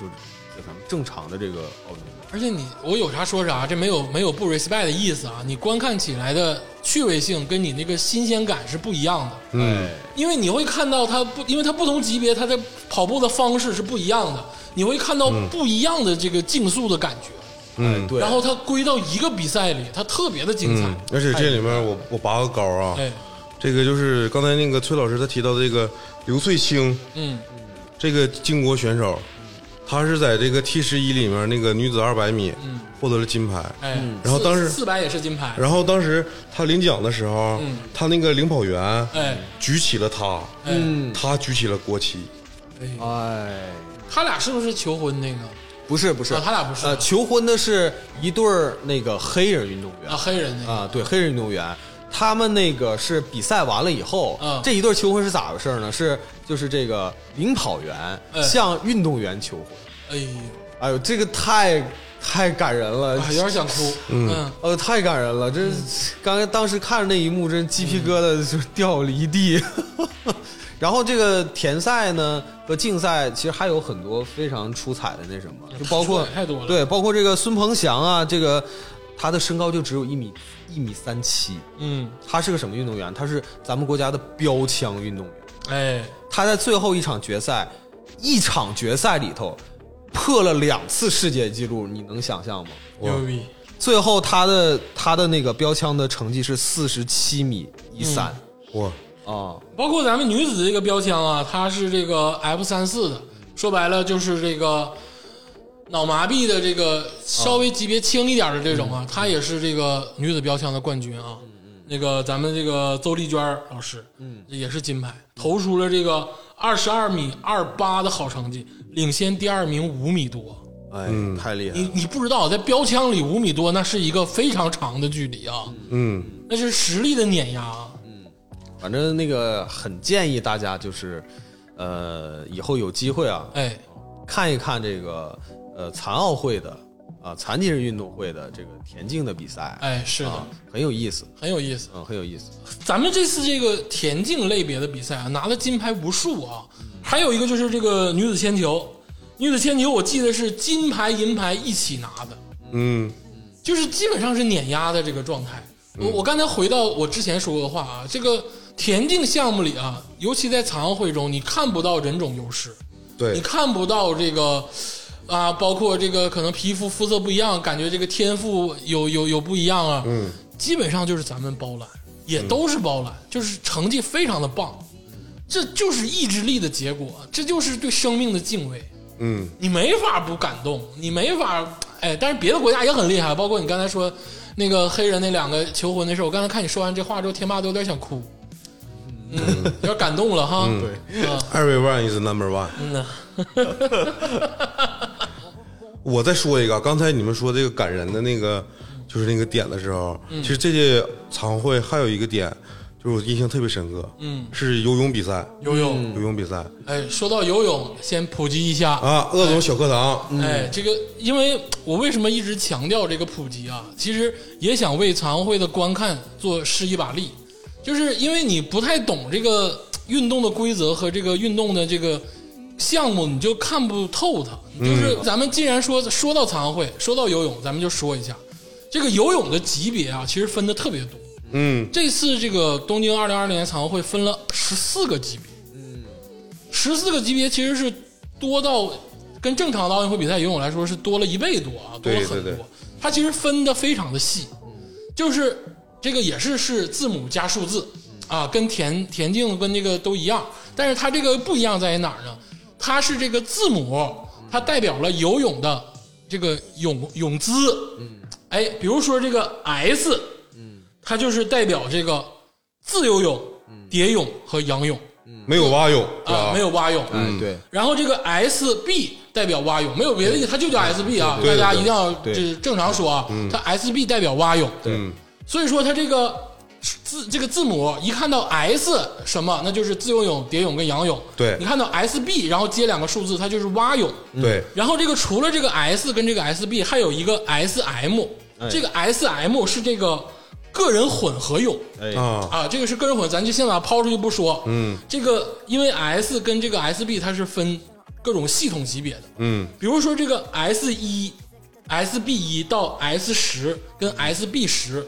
它代表这个身体的残疾。嗯，这个一到十的这个数字呢越大，嗯，就证明残疾的越轻。哎，啊，比如说我是 S 一或者是 SB 一，那就是我是身体是最不利于游泳的。对，然后这个 S 十一、SB 十一到 S 十三、SB 十三是这个视觉的残残疾。就比如说我是这个 S 十一，或者说我是 SB 十一，我基本上就是全盲了。嗯，那比如说我是这个 S 十三或者 SB 十三，我可能就稍微能看着点儿，就是跟人家十一比，可能就是还稍微好一点，嗯，能见点亮那种的对。嗯，它是这个视觉的这个残疾。那到这个 S 十四、SB 十十四，它就是一个就是这个智力上的这个残疾。嗯，啊，就是像咱们刚才说的，比如说智力啊、脑瘫之类的这些残疾，归到这个 S 十四跟 SB 十四里。啊，所以说它有不同的级别，它产生的这个金牌，它这个比赛项目就非常的多啊。嗯，哎，是这么回事儿。游泳呢是残奥会的一个非常非常大的一块儿的项哎目，，对，对，这块儿的比赛是非常多的，产生金牌也特别多。是的，然后我说的这个运动员他也是个巾帼英雄啊，他叫卢东，陆东，他是童年的时候吧，这个就是出出现那个意外，然后也是没有双臂。哎呦，然后我说的这个项目呢，她参加的是女子五十米的蝶泳，蝶泳，这个女选手她是获得了残奥会、世锦赛、亚残会，她金牌得主，而且是世界残疾人游泳大赛大满贯得主，不哦是，你就刚才你说，我听着有点像大满贯啊！我就是大满贯， 就是大满贯，啊，就是这个卢东这个选手非常厉害，就是这意思。哎然后在这次我说的这个项目中，刚才我说了是五十米 S 五的蝶泳，哎他在这个项目里面吧有一个动作，就是感动了全世界，嗯，小动作大格局，哎呦，就是他在这里面获得了金牌，而且打破世界纪录了。嗯然后在这个领奖过程中，亚军和季军他们俩都是坐轮椅的对，，而且这个也亚军、季军也有中国队的啊，咱们是包揽了亚军跟这个冠军。嗯哎亚军还有季军哎，他们俩是坐轮椅的。哎哎，然后这个卢东这个选手他是冠军，哎，他在这种情况下他单腿儿，屈膝，屈膝保持了一个视线的平衡。对嗯对，然后在高度上和另外两个运动员是一样高的。哎对，啊，这个新闻评论说的这个词儿，我觉得非常好，哎，叫做他没有双臂，但是他有翅膀。确实是像天霸老师说的，啊，这个小举动大格局，说明人家很高尚，有啥说啥。那张照片我看了，哎就震撼，你震撼就是你震撼我就震撼，我我发现了打开了这个人性的光芒、确实是，光辉，照耀我。举动很温暖人啊，这个小举动，对，而且说明这个我们这个运动员的素质真的是太高了。嗯，这个，然后我说一下这个这个游泳比赛啊，我哎看的这个感受。哎，首先，这个有些运动员他在做这个，这我刚才说的蝶泳是五十米，嗯，但是有的比赛它是一百米，嗯游泳池总共是五十米长标准的，嗯而且所以有的运动员他在这个折返的时候，就翻圈儿这个过程中，嗯他做的是非常困难的，哎，对啊，你看这个过程中，如果你不游泳的话吧，你感觉你不会游泳，你感觉不到。嗯但是如果你看的过程中，你会感觉他们很励志，哎，而且像有些运动员他是没有没那个没有双臂的，嗯，他在这个触触点的时候，撞撞线嗯线的时候，嗯创线的时候是用头部触点，哎，他在比赛过程中要以全速创造那个最后都是冲刺嘛，对哎触点，哎，说白了就拿脑瓜磕墙，你嗯都根本看不见你什，就是你前面是什么，不知道什么时候能撞的。是的。哎，太太难了，确实。咱们这次这个游泳队的这个表现也非常的亮眼啊，也基本上这个对金牌数量非常的可观，这东姐啊，这 这奥运会太牛了，嗯而且人家四块个人金牌，人家本身也是大满贯，对人家本身也是大满贯啊，这有啥说啥啊，实力摆到这里了啊！而且我跟大家说啊，这个东姐是没有手臂的啊，这个蝶泳啊，她基本上发力都是靠腰跟腿跟这个下半部分。她在没有手这个助力的情况下，她能游到大满贯的这种成绩，你都想象不到的牛逼，真的。我看她比比赛的时候，我就想象不到的快。因为你知道他的腰腹力量得强到什么程度，你就是你这个他的这块的爆发力，可能是比一般正常的游泳运动员都厉害。我觉得这这是真正的真正的，就像海豚的那种哎方、是的方式在游。是的，而且你能看到，就是我看游泳的是这个外行看热闹，内行看门道啊。嗯就是我在看这个咱们这个残奥会游泳的时候，你会发现各种没见过，但是你想想又很仿生、很科学的泳姿。嗯，就因为有的人，比如说是双腿，双腿就是萎缩了，嗯，然后他有腿，但腿非常短那种，就也是坐轮椅那种。你看他们游泳的那个姿势，就是以前部以手臂带动整个身体。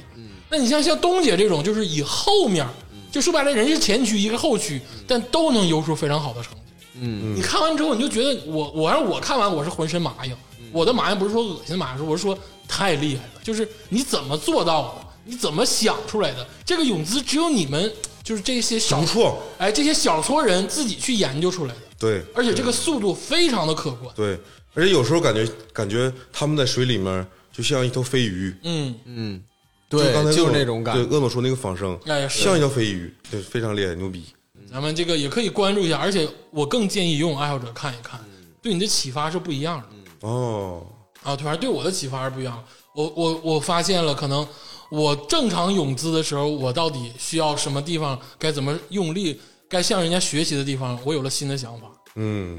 他每一个人，因为他这个身体情况不一样，对他都会量身定做一套适合自己的游泳的这个方式、发力的方式。是的，呃，这个其实我觉得它是难点，太难了，你可能都没有地方跟人家学，没有经验，对，没有全都之自己前的自人去己教自你己，琢磨，就是自己琢磨，自己在水里泡出来的，嗯，这太牛逼了！为他们鼓掌。鼓掌鼓掌。厉害厉害厉害厉害厉害，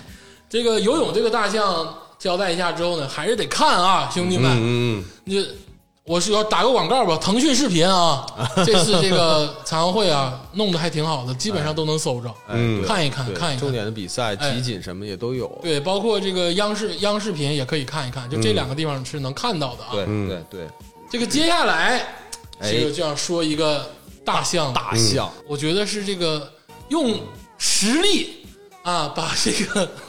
国足一通臭骂的一 个一个大项目，就是咱们这个残奥会的这个男足，男足嗯五人制足球赛，哎，五人制足球赛。嗯嗯，这个崔老师是这个从最开始就开始关注这个事儿啊，哎，对对，我基本上每场比赛都看了，介绍介绍吧，因为这个残障残疾人士踢足球这个事儿怎么踢，大家其实完全不知道的啊。哎，对，这个呃五人制的这个盲人足球赛吧，哎就是跟肯定是大家也其实可能或多或少啊，嗯在这个电视上也会看着一点儿，哎，是确实是区别很大，那就不用说了，嗯啊，规则上包括规则上，还有那个什么人员上啊，嗯呃，包括比赛用球啊，哎都有场很地大大的小，对场地大小都有很大的区别，包括比赛时间，嗯啊都因为他毕竟是盲人嘛，他哎不会让你就是运动那么久的，嗯啊，区别都非常非常大。啊，首先你刚才说盲人，就说白了，参赛选手的这个残疾的类别对是盲、视障视残障、对，视市障、长，市长，而且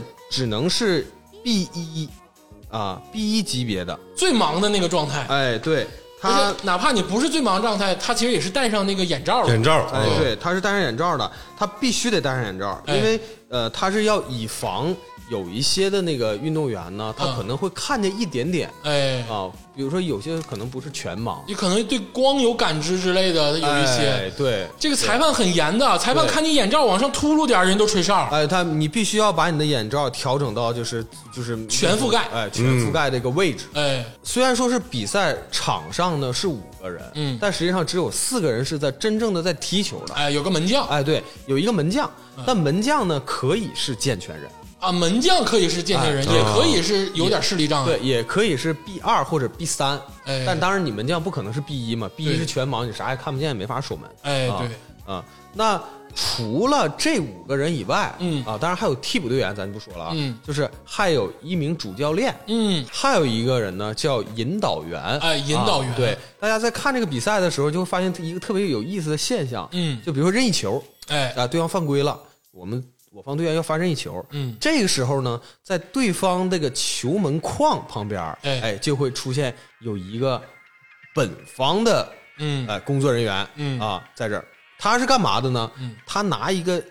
东西，嗯敲这个门框，听觉引导哎，他从这个门柱两个门柱的嗯底下一直敲到上边儿。啊啊，，他要敲你两侧门柱，分别敲完了以后，哎让这个咱们的运动员呢知道这个球门的定位，哎然后这个时候引导员就会说说四十五度角，哎哎，打哪个哪个位置，嗯你现在离球门大概几米？啊，对，他会说一句这个啊啊，让让咱们这个罚任意球的运动员呢，他有一个呃大概的这个呃，一个印象，概念，哎大概有个概念啊，然后他再呃罚这个球。哎哎，这个是他这个人员的配置、啊，人员的配置。那这个其他这个方面呢，那就是那还有很多很多那个不同点，就比如说他的比赛用球哎啊，比赛用球呢，一个是小，啊，球相对小一点儿哎，而且这个球是没有那么大弹力的，啊，啊，这跟我们平时踢的足球是不一样的，哎它不会说让你这咣一脚就是射到天上去，嗯啊。另外呢，这上面有六个发生器，哎，有六个像铃铛那样的发生器在哎球里头，对。对，这个球在运转的时候，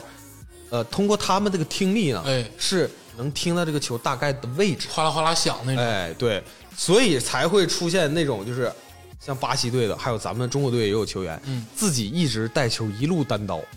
进一球个大盘带，你知道吗？啊，一路盘带过人。我天哪，完全难以想象 啊！这两双脚倒球，然后就盘带我，看都懵了，你知道吗？哎，对， 你知道，你知道这个，我我说一下我感性理解啊，啊因为我看了几场比赛，就是所有的这个在场上的这个八名队员啊，各四名嘛，眼罩都扣的实实的，嗯，然后各自一个守门员，守门员其实有的有视障，有的没有视障，这咱不说了啊。然后球场相对小一点，有点像那个就是室内足球的那个球场，就是那哎种对七人制的那种，或者是、室内五人有点类似吧对，有？点类似、嗯啊，但还不完全一样。嗯，其实这个不说了，因为这确实是有一些不一样的规则。但是你看他们的这个足球技术，嗯，你看他们行云流水的那个风格，你完全想象不到，他们真的是 你真的是盲人呢，就看不见呐。他们的球感我觉得从某种程度上来说，要比我们就是没有视力障碍的人要好。好太多。，对对，那个脚感就是特别好，那个球基本上就是粘在脚下，嗯，对对对，啊，而且呃，你看啊，这个这个球是有铃铛的，啊，就有有一个发声器，但实际上它声音是没有那么大的，哎，所以这个盲人足球赛呢有一个特殊的规定，就是你的观众是不允许发声的，哎，啊你不能在旁边就是说啊好球，哎，呐喊，这不行。然后呢，自己的队员，这场上的参赛的队员嗯是不能有一个明确的这个指令，比如说传给我，或者这球我的，嗯哎啊，不能有明确的指令。但是你不能说是比赛的时候我一点声都不发，那是不可能的。嗯他们可能有一些自己的其他的一些暗号或者是那种，啊哼哎哎哎，对对对。但是你不能有明确指令，就是你往左传，往右传，哎呃这种是不可以的。不可以如果发现判犯规，那罚任意可能会球、有罚给点你球啥的会你这个球员会直接被罚下，啊，罚下了，罚下，然后后再上换上来一个队员，哦，他不会说罚掉就不让你上了，他会再换一个替补队员上来。对，但是也是每场比赛只能换三个人，但是他的比赛时间呢，相对来说反正要短一点，他一共是五十分钟，哦也不短，对，中间有十分钟的这个休息，说白了就是二十五分钟，二十五分钟哎，，对，然后如果打平的话，会有十分钟的加时嗯，啊，如果加时还打平了就点球。哎，踢点球啊。那这个中国队呢，成绩其实是非常好的。值得骄傲啊 哎。但是在骄傲的同时，我真的就尤其在足球这一块儿啊，在骄傲的同时，我有深深的那个，你知道，就哎就是是感觉男足不争气的难受 感觉，因为因为它是同时进行的 嘛。咱们刚开场就聊过这个事儿，对，咱们这次的这个二零二零年东京残奥会嗯啊，咱们的男足是四强啊，嗯世界的 World 嗯的四强，嗯是巴西、阿根廷、摩洛哥、中国，嗯，咱们是四强，你知道吗？中国中国正常的足球什么时候到过四强？对这个我们中国队呢，在本届这个残奥会上面呢，呃，首先呃他踢了几个对手，哎啊，我大概说一下战绩啊，嗯就是我们是呃先输给了巴西，哎但巴西最后是夺冠了，哎这个事儿不丢人、啊，不丢人然后我们一比零胜了法国，法国队呀、哎，法国也是呃齐达内的法国队，哎呃，也是足球强国，就是盲人足球这块儿也是也是强国国了。哎这场比赛，这个进球我一定要给大家好好的说一下，这简直是来盘一盘，刷新我对足球的认识。我觉得这个中国队这 respect 就是 unbelievable 你。这联赛进这么多球，就感觉白鸡巴踢了都是。 我跟你说，我我我我今年的联赛我进两个球，嗯进两个点球，当然射的非常牛逼 啊，但是跟人家比我狗屁不是。嗯你知道人家那个配合是怎么配合的吗？我跟大家说一下啊哎，你们都下巴都掉下 来哎，啊！这里面竟然有诈，《孙子兵法》啊，玩战术，啊，首先是中国队呢，在这个在本方的左路，哎对方的右路，哎夺得了一个任意球哎，任意球机会。啊，嗯，有一个任意球的机会，嗯那对方已经把人墙都排好了，你想想啊，对方的守门员是正常人啊，嗯，哎，对，他是个正常人，他是对能看见的啊。对然后呢，呃，这时候，嗯，我我方的这个引导员啊，哎在对方这个球门柱的右右门柱右侧门柱哎，敲了两下，只敲了右门柱，没有只敲敲了左右门柱啊，柱只敲了右门柱啊，，只敲了右门柱，而且他敲的位置是大概是右门柱中间的那个位置。哎，啊想让他掉，哎，他他那意思就是，哎，你往这个位置射，哎然后他喊了一声，他说四十五度角离球门七米，哎哎，喊了一声这个，哎然后这个时候裁判一声哨响，就是你就可以发了嘛，哎是不是？结果 中国队的球员那个助跑以后，嗯，咣一脚就把左边门左门柱 射了。我一想，这太鸡贼了，太牛逼了， 太牛逼了！因为你大家想想那个场景啊， 哎这个不像你正常你看比赛，就是你射哪儿，对方球门球球员其实不知道，门将不知道，嗯，但是你是拿这个，对你你是拿这个东西在敲人门引柱啊导，在引导，人家门将是能听见的呀，对，人家门将知道你往右门柱敲了， 是不是？然后这里头就有一个赌徒的心态，心里的博弈就来了，对博弈你知道就吗来了，是他往这儿敲，他到底是要射右门柱， 还是要射左门柱？ 他如果真要射右门柱，那也太此地无银三百两。 就是他那个咱们引导员敲的是右门柱，对然后呢，这时候守门员就懵逼了，对，说这能不能往右门柱上射？你说这往左门柱上射可咋办？就开始二选一博弈了。对，大家想想，细想，你们细想，就引导员往右门柱上敲，那你那我咱们队员往右门柱上射，其实嗯正常正常啊，对啊正常啊。但你想，他是往左门柱上射，代表了什么？代表了是这个人，这个运动员，他对这个球门的宽窄，哎以及这个他对声音和位置中间这个位置关系的判断，嗯以及这个七米之间这个距离，他的判断是有多么的精准。而且我再说一下后续的事儿，啊哎我也夸一夸这个法国队的守门员，啊， 不愧是经常跟这个这么有计谋的盲人朋友们一起踢球啊，他确实往左门扑了。对嗯，，他赌赢了，他赌赌赢了啊但是你知道更牛逼的是啥？咱们的这个主罚的足球运动员加了一个外脚背，加了一根外旋，而且他那个力量，他是抽射，对，力量极大，那个直接崩出去，守门员脱手就那个崩到右门柱。那个球是咋说？我看了慢动作，嗯那个球是守门员没敢预判，啊、就是他没敢预判，嗯他没敢直接往这个左门，他是看着球起脚了，然后他知道嗯了，操，这逼骗我。然后， 然后他就往左面开始扑，但是他确实晚了一步，有二十八晚了一步对对对，对对然后加上咱们的外脚背加大力抽，对他手他那个手就脱手了，对直接转到右面儿，嗯，对也就是说最后确实射到右门柱上了，对右门柱那个角度里了。对但是其中的这个精彩博弈 是经过了好几个回合，一秒不到啊，哎呦，我哎，这个真是有一秒不到啊，看的我太太牛逼啊了！ 太牛逼牛逼了！了我天，我说这是，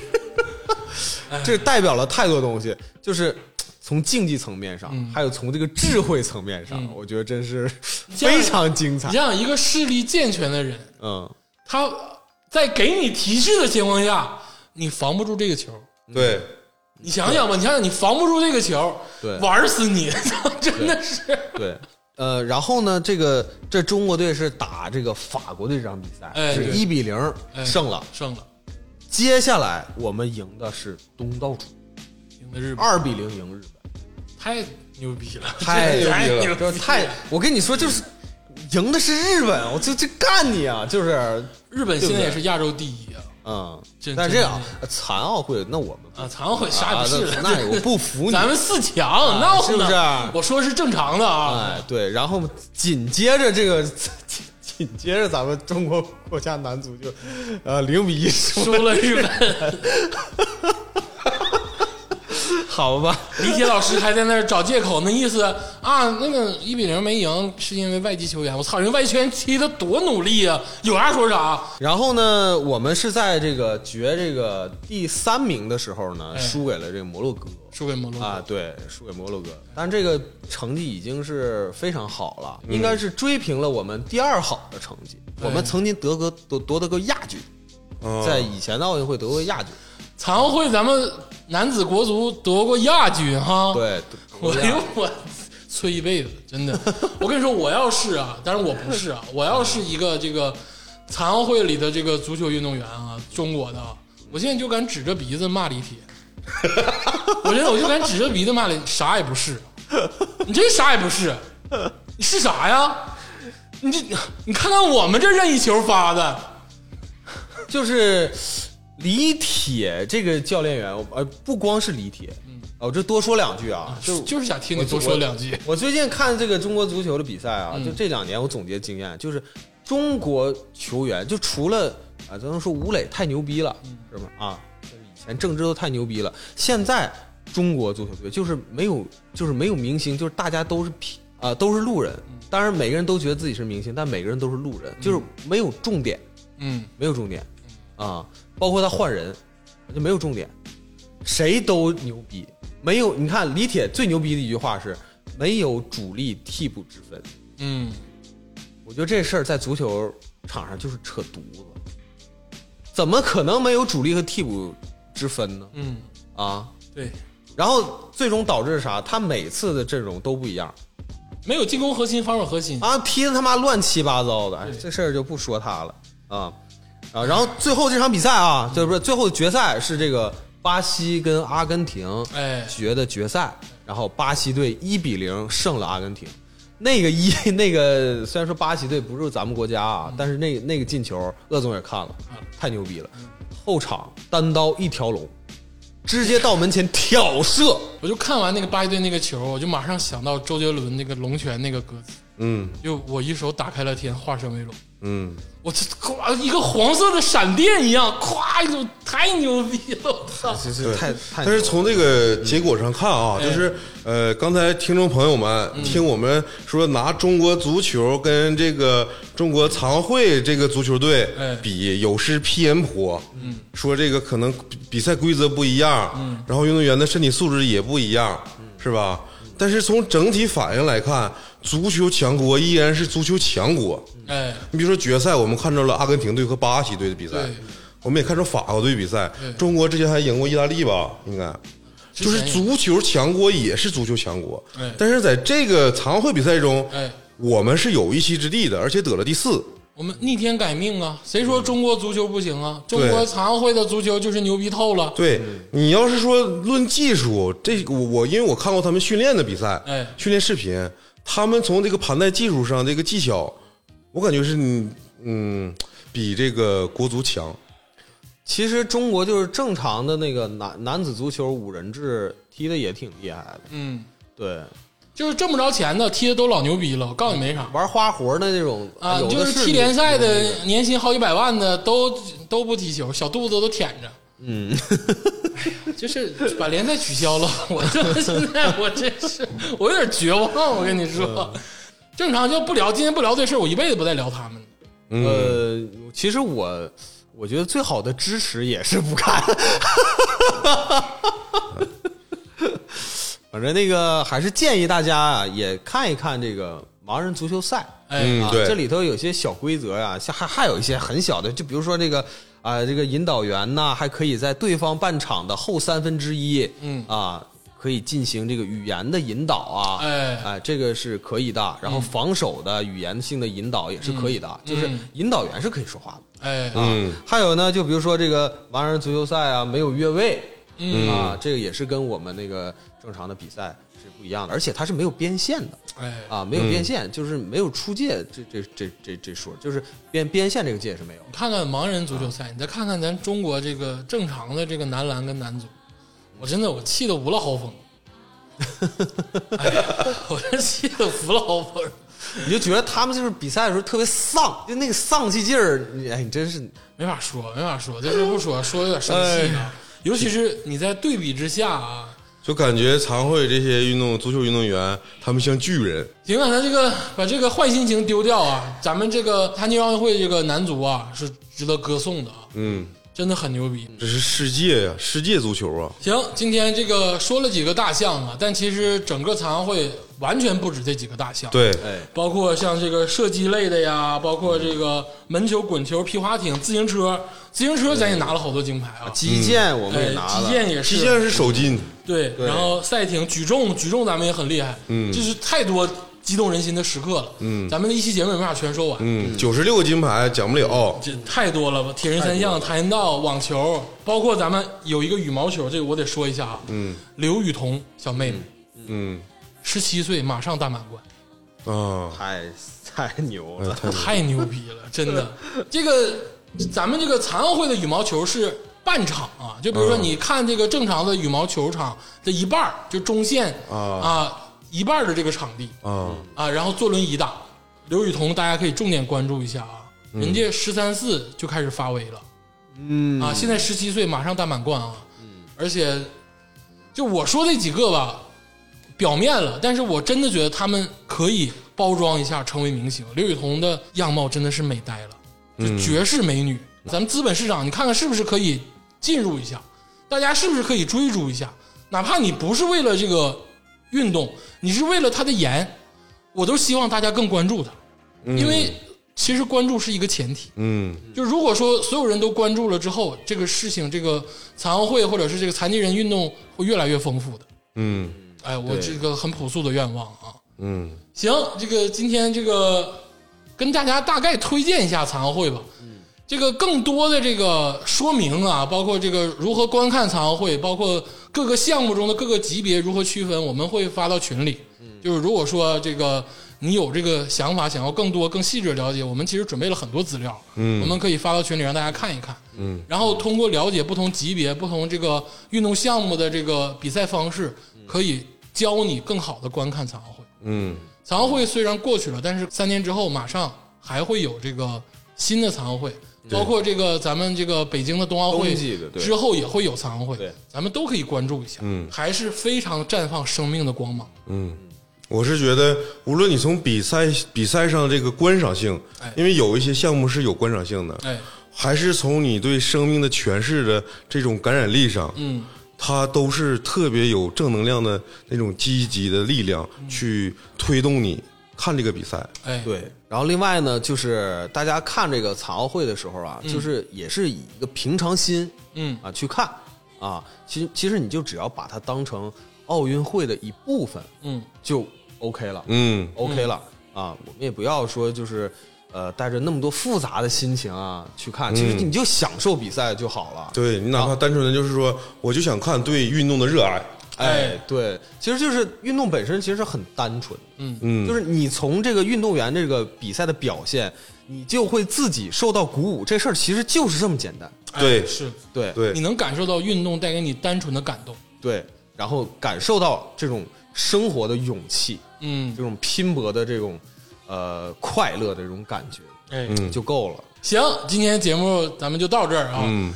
主旨就是希望大家关注残奥会，关注残疾人运动员，嗯得到关注是他们火的前提，是他们得到更好待遇的前提。嗯，哎，就是这点目的，没有别的目的啊。花菊这期节目，嗯这个最后听一首这个藤田惠美老师的《Wishes》。啊这个发音啊 要标准一下啊！好，谢谢大家，哎谢谢谢谢。